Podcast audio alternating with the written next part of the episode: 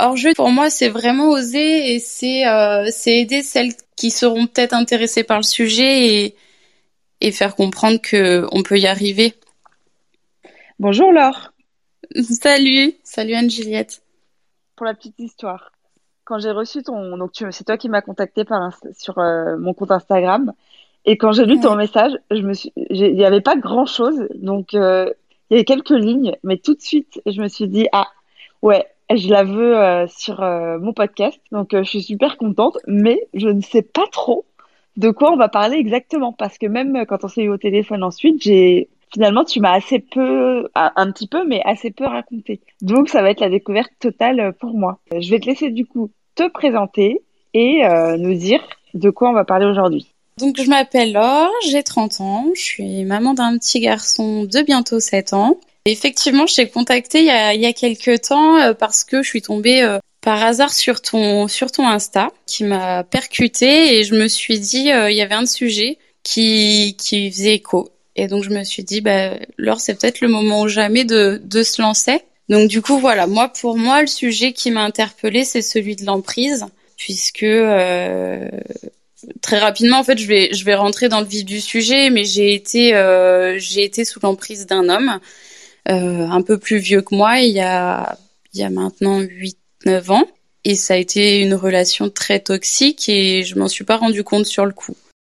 Donc en fait, euh, si tu veux, donc moi, donc en 2012, j'ai rencontré un garçon qui vivait à 500-600 km d'où j'étais. Moi, je vivais à, l'époque sur Clermont-Ferrand.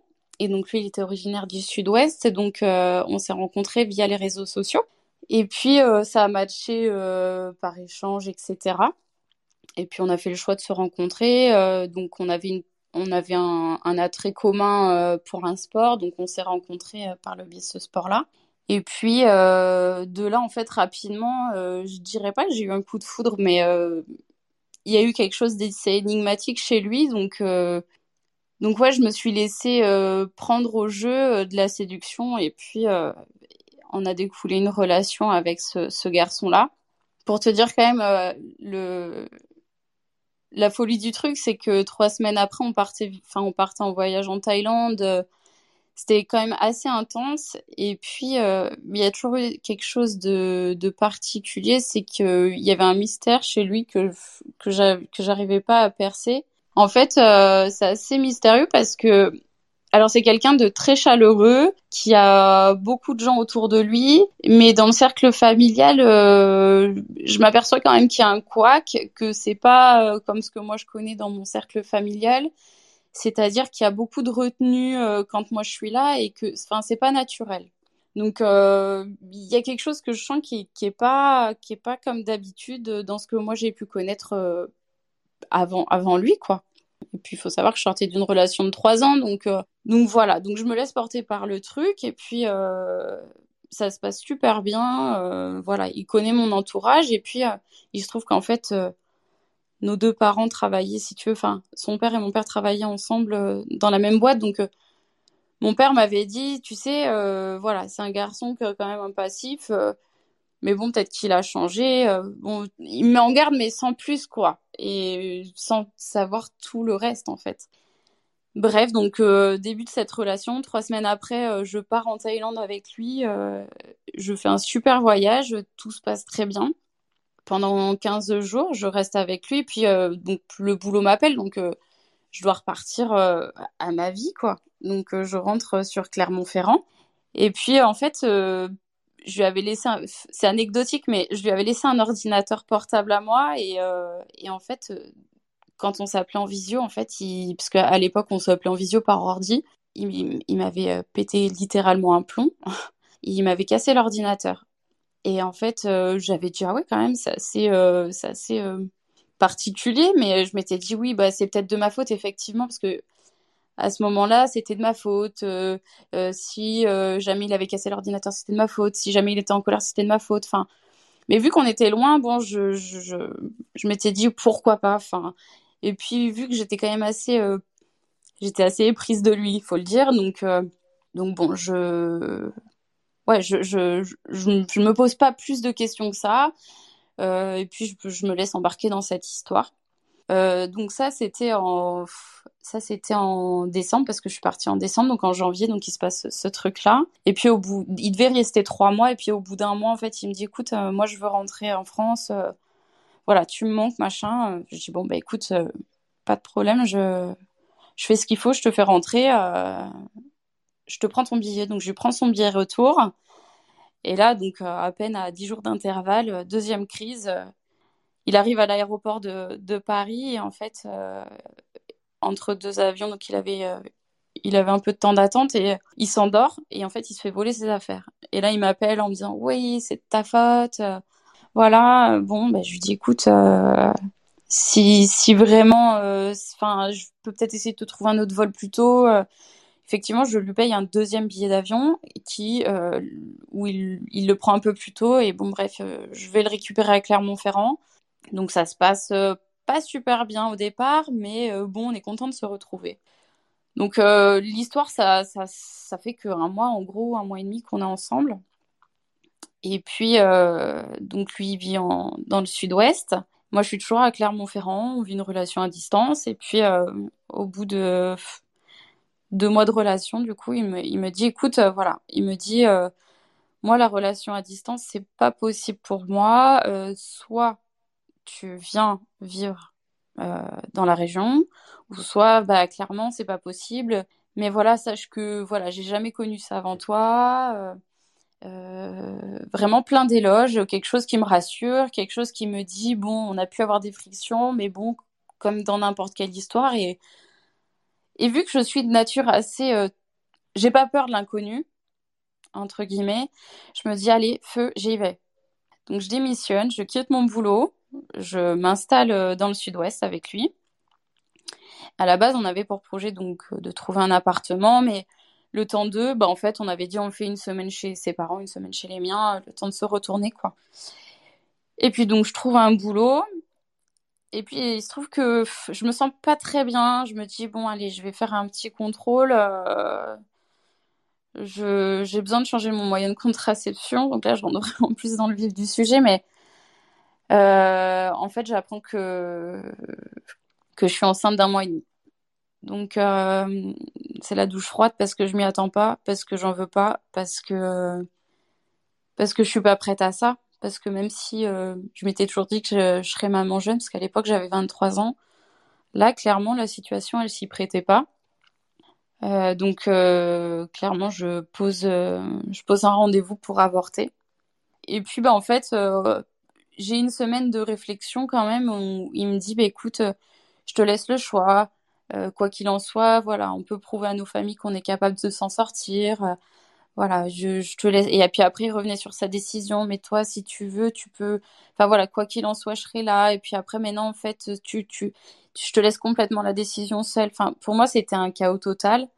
Mes parents voulaient absolument que j'avorte parce que c'était trop tôt, parce que inconsciemment, je pense qu'ils avaient cerné le personnage. Et lui, il avait quel âge, excuse-moi, à ce moment-là? Euh, bah attends, moi j'avais 23 ans, euh, 23, il avait 25, 26 ans. Et donc, euh, si tu veux, euh, donc en fait, euh, parfois il me laissait complètement l'entière responsabilité de prendre une décision, et puis parfois, euh, et puis un jour, c'est quelqu'un qui était assez, qui avait un peu notoriété dans son sport à l'époque. Et un jour, il me dit, écoute, voilà, si ce week-end-là, au niveau du sport, ça marche, on garde le, on garde l'enfant. Moi, euh, du haut de mes 23 ans, j'ai dit waouh, c'est génial, c'est super beau, c'est une super déclaration. Et donc, euh, bah, je me, je me dis ok, ok. Effectivement, ce, ce week-end-là lui sert bien sportivement. Et donc, bah, on fait le choix d'annoncer à tout, à tout le monde que qu'on va devenir parents. Et puis, euh, trois mois, au bout de trois mois, en fait, euh, trois mois après l'annonce de ma grossesse, euh, je déchante. Je déchante parce que, parce qu'en fait, l'idée d'avoir un appartement, ça se fait toujours pas. Que maintenant, je suis enceinte de quatre mois et que et qu'il n'y a rien qui avance, qu'en fait, on est toujours chez nos parents et que si moi je bouge pas les choses, bah en fait, ils se laissent vivre. Donc bon, je me dis, bon, c'est un, un homme, c'est peut-être un peu plus immature, mais je me dis, bon. Et puis oui, je suis enceinte de 4 mois, et puis là, il y a, il y a des choses qui commencent à se passer, c'est-à-dire que je suis trop grande, je suis trop maigre, je, je, enfin, je suis trop féminine alors que je suis, euh, on ne peut plus classique. euh, je me maquille trop alors que je suis très nature. enfin bref, tout un tas de trucs euh, complètement incohérents à mes yeux aujourd'hui, où je me dis à l'époque, ah ouais, c'est vrai, il a raison, euh, euh, je me maquille trop, euh, je suis trop féminine. Alors, bah, je, du coup, bah, je vis une grossesse où finalement je me trimballe en jogging, où je me maquille plus, où je prends plus soin de moi. Et, et surtout, bah, j'ai une grossesse que, où je suis pas épanouie parce que, parce que je suis pas heureuse et que je suis sans cesse rabaissée, je suis sans cesse humiliée et puis et puis un jour, euh, je pourrais pas te dire, mais euh, je sais plus quand est-ce que, que tombe la première gifle et quand est-ce que je suis étranglée pour la première fois, mais, mais ça vient euh, quand je suis enceinte. Et donc euh, au début, j'en parle pas parce que parce que je me dis euh, parce que je me dis il y aura qu'une fois et puis s'excuse. Et puis il y a une deuxième fois. Et puis il y a une fois où ça laisse les traces. Donc donc là, je, j'en parle euh, d'abord à ma meilleure copine. Et puis en fait, quand il se rend compte que, enfin, quand clairement je lui dis, ben, j'en ai parlé, tu sais, faut, enfin, c'est pas, c'est pas sain, c'est pas, et que tout le monde me dit leur attention, euh, tu sais, enfin, c'est pas, c'est pas normal ça, c'est pas normal. Oui, je me rends compte que c'est pas normal, mais pour autant, ben, euh, je, j'arrive pas à partir parce que ben, je sais pas pourquoi, je, j'arrive pas à partir. Et puis après, il arrive à faire le vide autour de moi, c'est-à-dire que j'avais un gros cercle euh, d'amis, c'est-à-dire que moi j'avais une vie sociale euh, plus plus plus, c'est-à-dire que j'avais toujours du monde avec moi. Euh, Enfin voilà, j'étais toujours par Mons et par Vosges, j'avais une vie, ouais, j'avais une vie sociale multipliée. Et en fait, il fait le vide autour de moi.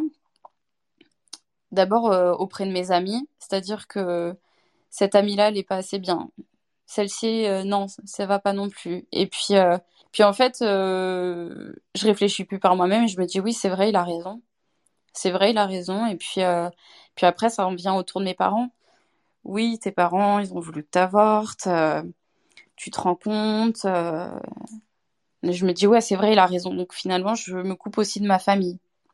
Et puis dans les moments où je suis vraiment au plus mal parce que parce que j'ai pris un coup ou parce que parce que je suis la plus grosse des merdes, bah en fait euh, je me dis mais Laure euh, dans dix ans tu te vois comme ça et là je me dis mais non enfin c'est pas possible, je me vois pas avec un avenir comme ça avec un enfant au milieu, lui qu'est-ce qu'il va vivre quoi?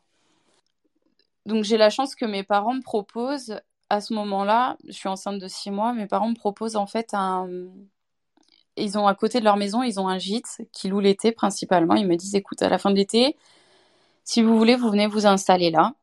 Euh, on vous le donne, quoi. Et au moins, euh, vous aurez, euh, vous aurez de quoi être bien tous les trois. Parce que mes parents voient quand même que ben, moi, je suis plus là autour d'eux comme je l'étais parce que ben, il a fait le vide autour de moi et qu'ils me voient malheureuse, quoi, clairement. Que, je suis en jogging alors que c'est pas du tout mon habitude, que je prends plus soin de moi et que c'est pas mon habitude et que voilà. Donc je pense qu'ils ont vu indirectement ma détresse et puis et puis bah du coup donc euh, au bout de six mois euh, de grossesse, euh, j'aménage j'aménage dans le gîte à côté de chez mes parents. Donc je lui dis bon bah écoute demain allez feu. je dis donc au géniteur de mon fils du coup je lui dis bah feu. Demain on, on aménage là-bas et on va faire des travaux comme ça on se mettra on mettra ça à notre goût. Enfin voilà. Et puis en fait il est jamais arrivé. donc j'ai commencé à déménager cette maison toute seule. Enfin, après, mon frère m'a rejoint, heureusement, mais j'ai commencé toute seule à détapisser les murs, j'ai commencé euh, toute seule à tout faire. Et j'ai pleuré, pleuré, pleuré. Mon frère, euh, mon frère, lui, est venu et il m'a dit, écoute, Laure, euh, cette vie-là, ça va pas être possible. C'est-à-dire que nous, on sera toujours là, parce qu'on était une famille, enfin, vraiment soudée. Donc, il m'a dit, nous, on sera toujours là. Donc, maintenant, c'est soit il vient, et s'il vient pas, ben, la porte, elle lui sera fermée, quoi. Et en fait, moi, ça, je l'envisage pas du tout parce que parce qu'avoir un enfant, pour moi, c'était voilà, avoir un enfant avec quelqu'un, c'est c'est à la vie à la mort quoi. C'est c'est comme me marier avec quelqu'un. C'est, je veux dire, on on fait pas un enfant pour se séparer après. Et donc ça, pour moi, ça m'est complètement inconcevable. Donc euh, je refuse cette idée-là, mais euh, je pense qu'indirectement le, chemin se fait petit à petit et puis, euh, puis effectivement parce qu'il il se fait puisqu'il y a des séparations, des allers-retours, mais il y a toujours ce truc où où en fait je j'arrive pas à aller au-delà de lui en fait. Je je peux pas. Je pour te dire, euh, une fois installée dans dans la maison, euh, je donc je fais la chambre de de mon fils euh, et puis il, il, me dit un jour il me dit un jour donc lui il travaillait à ce moment-là donc moi j'étais en congé mat. Il me dit écoute j'étais malade j'étais clairement j'avais la gastro et puis il me dit ben encore une anecdote tu vois et à ce moment-là je me dis mais alors euh, si j'avais su mais bon voilà c'est je regrette pas et pour rien au monde je reviendrai en arrière mais il me dit envoie-moi une photo euh, je te crois pas. Bon clairement j'étais en train de vomir quoi. Enfin je veux dire euh, donc j'envoie une photo mais je me dis mais là c'est me rabaisser. Enfin c'est horrible c'est horrible. Et si je le fais un jour je vais je vais à l'hôpital pour mon suivi mater et en fait euh, il, il, me croit toujours pas. Il me dit mais je te crois pas euh, envoie-moi une photo. Enfin j'étais tout le temps obligée de me justifier. Quand j'avais des copines à la maison parce que parfois je reprenais un peu le dessus et et puis j'avais une copine à l'époque euh, qui m'a jamais lâchée et qui a toujours été bienveillante et qui pouvait comprendre que il arrivait à faire le vide autour de moi, mais elle était jamais bien loin en fait.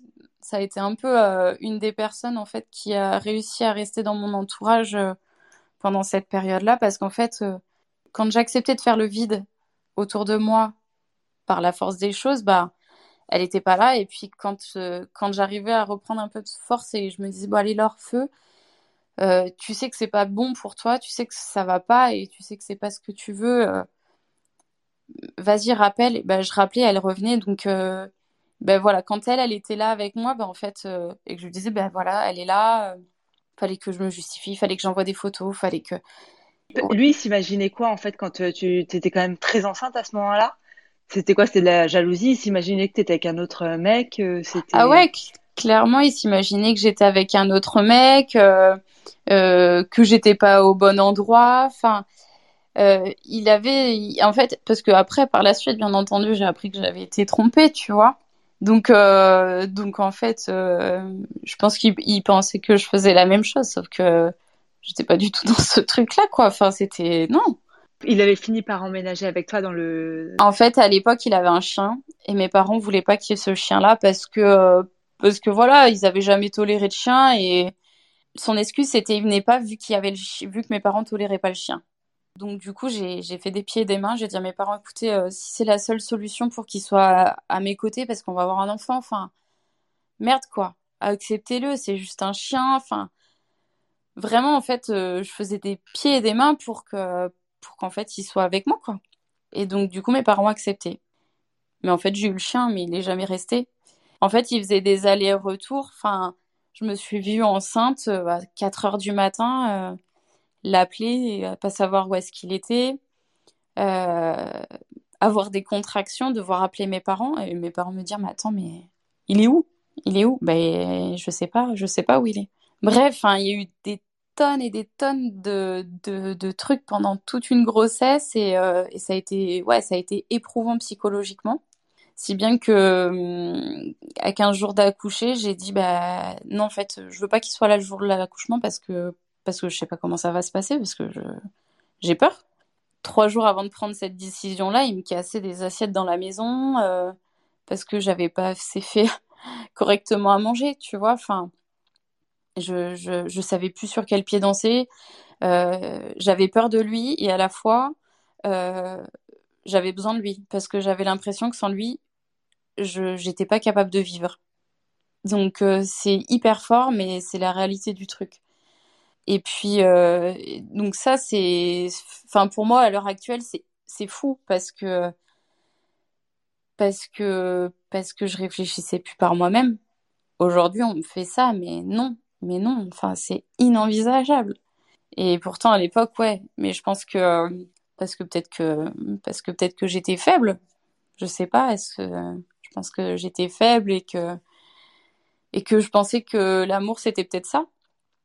Et donc, euh, finalement, le jour de mon accouchement, euh, c'est ma mère qui m'amène à l'hôpital parce qu'il n'est pas là et qu'il est euh, minuit et que j'appelle ma mère. Je lui dis, écoute, je pense que je vais vraiment accoucher. Et elle me dit, mais écoute, il est là. Je dis, non, il n'est pas là. Elle me dit, bah écoute, je t'amène. Donc, elle m'amène à l'hôpital et finalement, effectivement, le travail commence. Donc, elle me dit, si tu veux, je reste avec toi. Donc, je lui dis, écoute, non, il va arriver. Je lui envoie un message. Donc je l'ai appelé, effectivement, il m'a dit oui, oui, j'arrive, mais il n'est jamais arrivé. Et puis euh, j'ai accouché donc le, lendemain soir. Et euh, donc dans la matinée, euh, j'étais vraiment pas bien. Hein. et puis il me dit, bah, écoute, je vais travailler et tout ça. Je lui dis, bah écoute, d'accord. Et quand, quand à midi, je l'appelle, il me demande comment je vais et je lui dis écoute j'ai mal, euh, ça va vraiment pas. Il me dit bon écoute arrête de te plaindre. Et, puis euh, à 19h, enfin à 17h mon père passe me voir et je lui dis écoute là ça va pas du tout, je sens que je vais accoucher et je le mets dehors. Et donc je l'appelle lui et je lui dis faut que tu viennes parce que je pense que je vais accoucher. Il me dit écoute euh, je suis en train de manger, je viens plus tard. Donc de là, je fais appel aux sages-femmes, je leur dis là, je sens que je vais accoucher et c'est le moment quoi. Donc lui, il arrive euh, deux heures plus tard et puis euh, et puis je suis en train de pleurer euh, parce que je parce que je souffre et que j'attends ma péridurale. Et en fait, il me dit il me dit mais arrête de pleurer, arrête de te plaindre, ça va. Et de là, j'ai eu un staff médical mais vraiment super parce que parce qu'elles avaient suivi un petit peu ce qui se passait pour moi et elles l'ont mis dehors parce que parce qu'elle tolérait pas son comportement. Et je leur ai demandé à ce qu'ils re-rentrent quand même, donc elles l'ont fait re-rentrer en lui en lui mettant les choses au clair que là c'était quand même un moment important de notre vie et que c'était ni lieu ni le moment de faire ça et que encore moins de me faire ça à moi quoi. Enfin, on faisait pas ça à une femme. Et du coup, donc j'ai accouché et au départ, euh, j'ai eu un rejet total envers mon petit garçon. Et J'aurais pas pensé pleurer, mais ouais, ça a été dur. Et donc, euh, et donc concernant la relation, bah en fait, euh, ça a été des allées et venues. J'ai réussi à le, enfin, il a réussi, enfin, j'ai réussi à ce qu'il soit auprès de moi pendant dix jours, pendant un congé paternité. Et en fait, j'ai eu énormément de mal à aimer mon fils au début parce que, parce qu'en fait, euh, la relation, je, la relation avec le géniteur, je l'aimais pas parce que je souffrais énormément, parce que j'arrivais pas à me détacher de ça, et parce que finalement, en fait, cet enfant-là, ben, c'était le fruit de nous deux, quoi.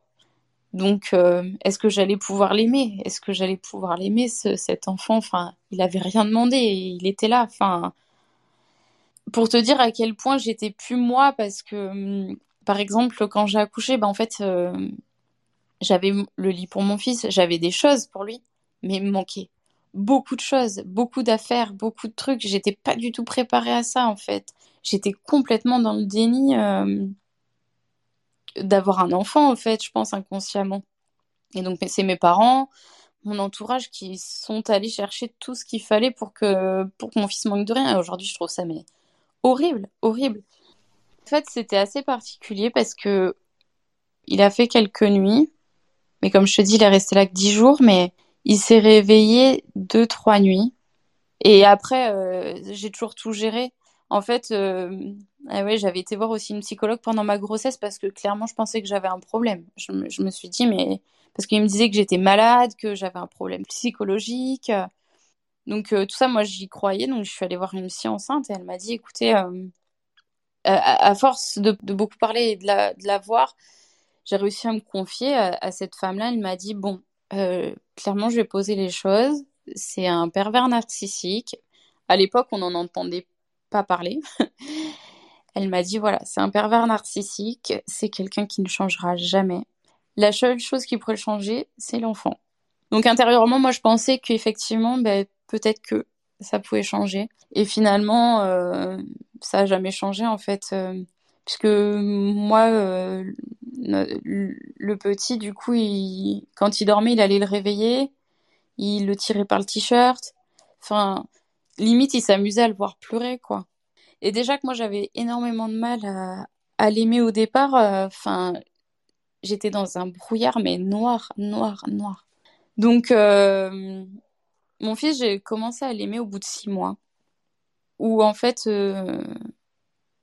j'ai compris que, que lui, il avait rien demandé et que ben, il avait choisi d'être là et que moi aussi j'avais choisi qu'il soit là. Donc euh, ben, qu'en fait on allait avancer main dans la main et que il allait être mon moteur.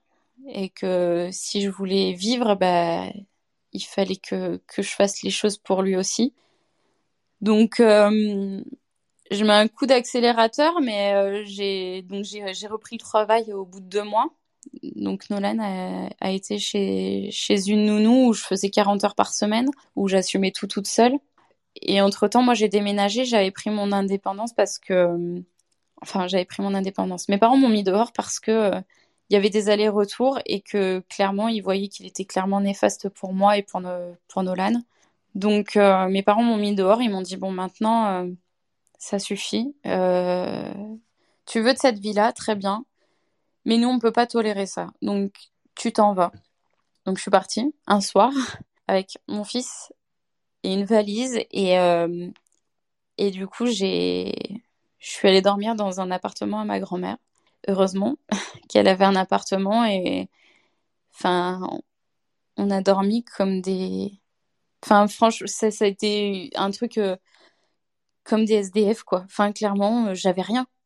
Euh, j'avais emmené de quoi euh, nourrir mon fils et c'était tout quoi. Enfin, c'était mais l'enfer, l'enfer. Mais je suis partie parce que j'avais pas le choix. Mes parents m'avaient mis dehors et que ben voilà. Donc je suis restée dans cet appartement. Donc j'ai vidé l'autre maison, je me suis meublée, etc. J'ai vécu pendant, je crois, six mois. Et lui, il venait dans l'appartement?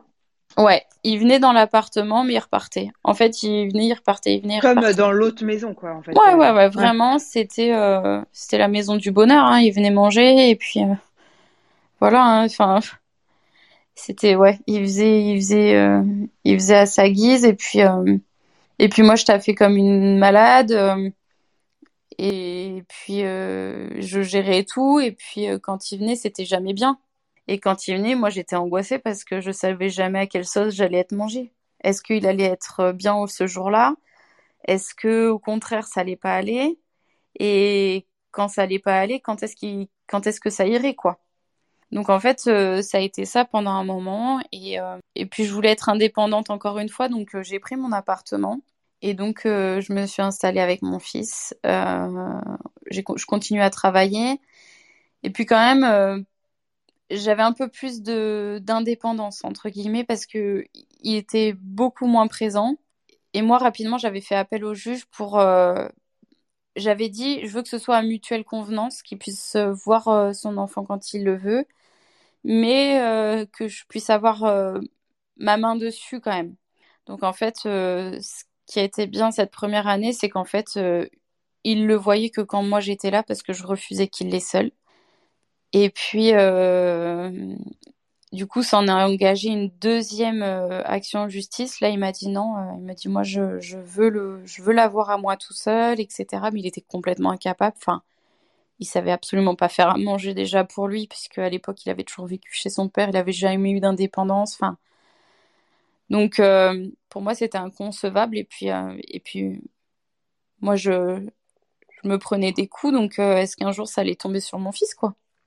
Enfin, je me rappelle un 1er janvier, euh, parce que bah, du coup, j'étais toujours isolée de mon entourage quand même. Et un 1er janvier, un 31 décembre, euh, je l'avais fait, j'avais fait un 31 décembre qu'avec lui. Et en fait, euh, ça s'était très mal passé. Et le 1er janvier, je me prenais la tête dans des vitres de la voiture parce que, parce que je sais plus pourquoi d'ailleurs. mais, mais voilà, et puis il s'en est passé tellement de choses comme ça. Donc j'ai quand même porté sept fois plainte. Sept fois plainte et puis euh, mais bon à chaque fois je revenais. Donc au final euh, au final ma ma parole elle était même pas euh, c'était pas crédible. Donc ce que je peux comprendre mais quand tu portais plainte, lui, il était convoqué pour être entendu? Ouais, il était convoqué et en fait, euh, en fait, il remettait toujours la faute sur moi. Alors, il n'y est pas les faits. Il n'y est pas euh, m'avoir étranglé parce que de toute façon, ben, j'étais marqué qu'il y avait des photos à l'appui. Il n'y est pas euh, me menacer de mort. Il n'y est pas. Euh, mais il, il, tournait toujours sa, sa, sauce de façon à ce que, ben, quand même, il y ait le doute sur moi, quoi. Et puis un jour, il y a eu une médiation. Donc on a été on a été voir une femme pour ouais pour de la médiation et cette dame là je me souviens suite à une plainte elle lui avait dit bon euh, pourquoi ça quoi? Pourquoi ça et pourquoi euh, pourquoi vous en arrivez là? Et, donc lui disait bah, que c'était de ma faute que si je l'écoutais euh, ça se passerait pas comme ça et que donc la dame elle était complètement outrée. Enfin et elle lui, lui avait, à l'époque, aujourd'hui je le vois comme ça, mais à l'époque je le comprenais pas. Elle lui avait clairement dit qu'il y avait un problème et qu'il fallait qu'il se fasse aider, que c'était pas normal de réagir comme ça. Mais on était reparti comme ça en fait, et que euh, j'avais refusé de, poursuivre euh, mon action en justice. Donc du coup, euh, par la suite, il n'y a jamais eu de suite à toutes ces plaintes. Et la dernière plainte date d'il y a deux ans. Donc, euh, suite à ça, en fait, euh, c'est pareil, je vais remettre un coup d'accélérateur, sinon on aurait euh, pour 30 ans d'histoire. Mais donc, je, je vis dans, dans, dans, cette maison que, que j'ai pris toute seule avec mon fils, où il fait des allers-retours, mais où j'arrive à être un peu plus indépendante, où je commence un peu à sortir la tête de l'eau. Et puis un jour, il fait un. Il fait une, une grosse bêtise judiciaire. Enfin, il fait un, il fait un délit. Et donc, du coup, euh, j'ai clairement peur d'être mêlée à ça. Et puis, surtout, mes parents sont au courant. Donc, du coup, euh, je fais le choix de, de partir. Je fais le choix de reprendre mes études et de m'éloigner de cet homme-là parce que je veux pas que mon fils me soit enlevé. On sait jamais. Euh. Enfin, je me fais tout un tas de scénarios parce que je sais pas de quoi demain peut être fait. Et, je me dis, si un jour je suis mêlée à ça, enfin, moi, je veux pas perdre mon enfant parce que je vis pour lui et je suis son seul repère, quoi. Du coup, je, pars vivre à Bordeaux, euh, je reprends mes études et puis, euh, et puis je, suis diplômée, je suis assistante juridique dans un cabinet d'avocats bordelais. Et puis je, mène ma petite vie, euh, je sors la tête de l'eau, mais je suis quand même fragile parce que il arrive à revenir dans ma vie. Et, et puis j'ai peur.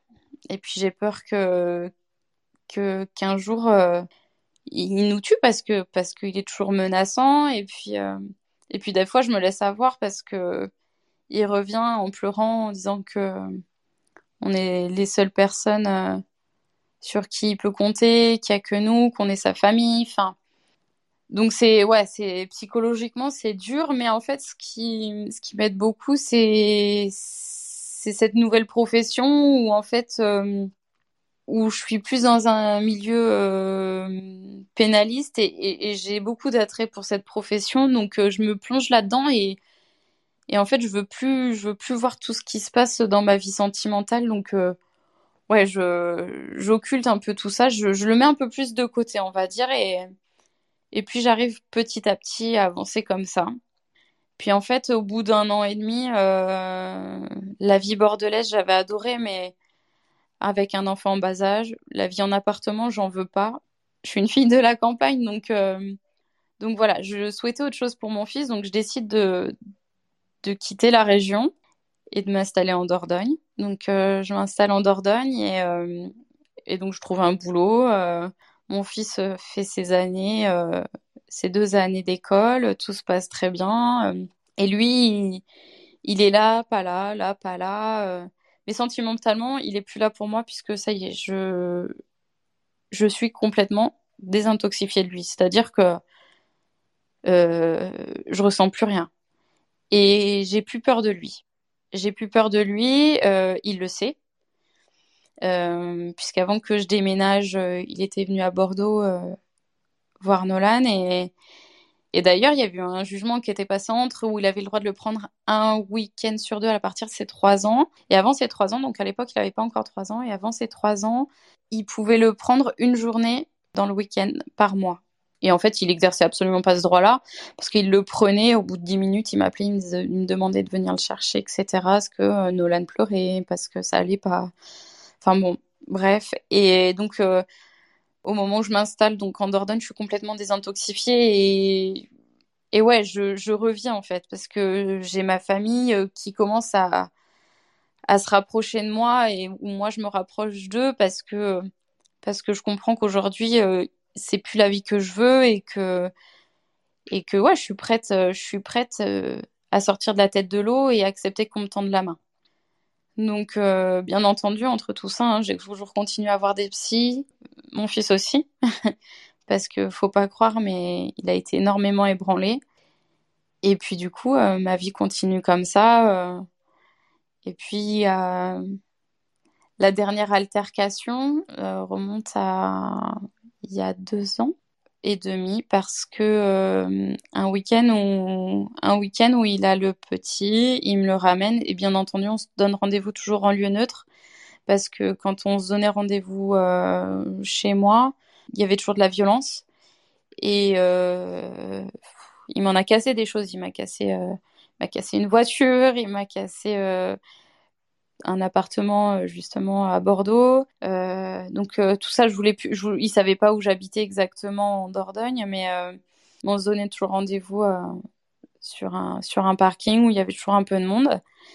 Et donc il y a deux ans et demi, bah, en fait, pas de chance. C'est la dernière branlée que j'ai prise, quoi. donc Nolan, 7 ans, 6, 5, ouais, il avait 4 ans et demi.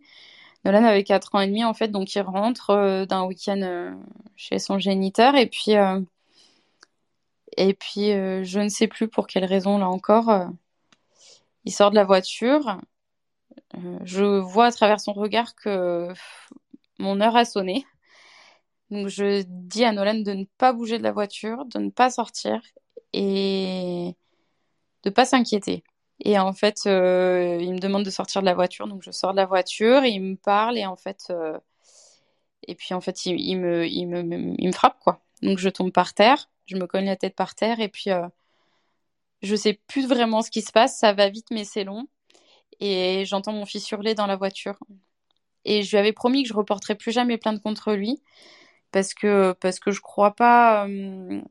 c'est pas que je crois pas en la justice, mais mais à moins de mourir euh, sous les coups, euh, se faire entendre, c'est compliqué. Et puis, euh, après, je peux le comprendre aussi parce que quand on revient toujours, ben, la justice, au bout d'un moment, je peux comprendre qu'elle n'est pas foi en nous, mais là, je, j'entends mon fils hurler et je me relève et je lui dis, ben, je t'avais toujours dit que je reporterais plus plainte, mais là, sache que je vais, je vais au commissariat, quoi. Parce que là, euh, Nolan, il a 4 ans et demi et que ça, il va s'en souvenir. Donc, euh, je suis marquée.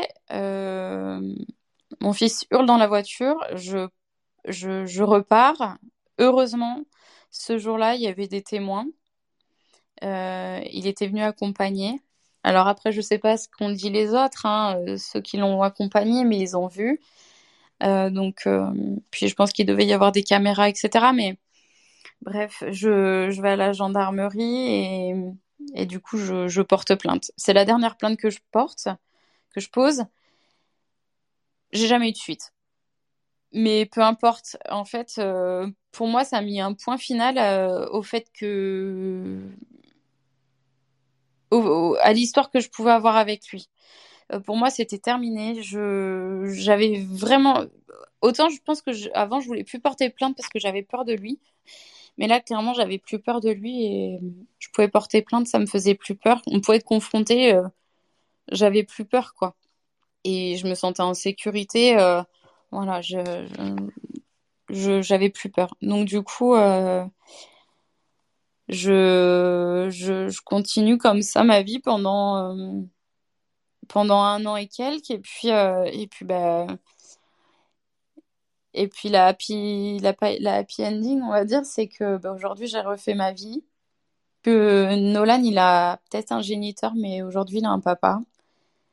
Et qu'aujourd'hui on est heureux et que aujourd'hui je sais ce que c'est que l'amour et la bienveillance Donc, et qu'aujourd'hui, si je suis là, c'est grâce à, c'est grâce à tout ce qui, grâce à tous ceux par quoi je suis passée en fait. C'est grâce, c'est grâce à l'homme avec qui je suis aujourd'hui parce que parce qu'aujourd'hui je suis pleinement reconstruite, qu'aujourd'hui c'est du passé et que j'arrive à en parler facilement parce que parce que j'ai travaillé sur moi aussi. C'est c'est un travail de il y a maintenant 7 ans, 8 ans. Donc euh, le chemin il s'est fait, mais ça a été long. Ça a été très très très long. Donc voilà. Comment c'est possible que ta dernière plainte là, qui est quand même euh, où tu arrives marqué au commissariat, il y a des témoins, il y a des caméras. Comment t'expliques qu'il y a, a pas de suite? Je sais pas. Je sais que lui, il a été entendu euh, dans sa région et euh, je sais que lui, il avait déjà eu une autre plainte parce qu'il avait tabassé un autre mec euh, quelques temps avant moi. Donc j'avais espoir un peu d'être entendu dans le sens où il avait une autre plainte de quelqu'un d'autre. Et en fait euh, bah non j'ai jamais eu de suite. Alors pourquoi? Je pense que clairement les tribunaux sont engorgés. À la fois je peux comprendre mais à la fois je suis en colère contre le système judiciaire hein, parce que euh, bah ouais tu m'étonnes. mais à la fois je je me dis bah finalement tant mieux qu'il n'y ait pas eu de suite parce que est-ce que s'il y avait eu une suite est-ce que ça l'aurait pas fait monter davantage dans les tours? Et est-ce que euh, parce que clairement la dernière euh, la dernière branlée que j'ai pris, hein, euh, je t'avouerai que j'ai vu le regard noir et que je me suis dit que c'était mon dernier instant quoi. Enfin vraiment j'ai cru que j'ai cru que j'allais mourir quoi. Quand il voyait Nolan, euh, c'était un bâtard. voilà, il l'insultait à longueur de temps. Enfin le petit moi quand maintenant ça va, il, il va beaucoup mieux c'est un petit garçon très sensible, je pense aussi par euh, son expérience de vie, mais il était, euh, il était, il avait beaucoup de colère en lui. Euh, c'était un petit garçon qui souriait pas beaucoup, euh, avec qui à l'école ça se passait pas forcément bien parce que il cherchait toujours le conflit.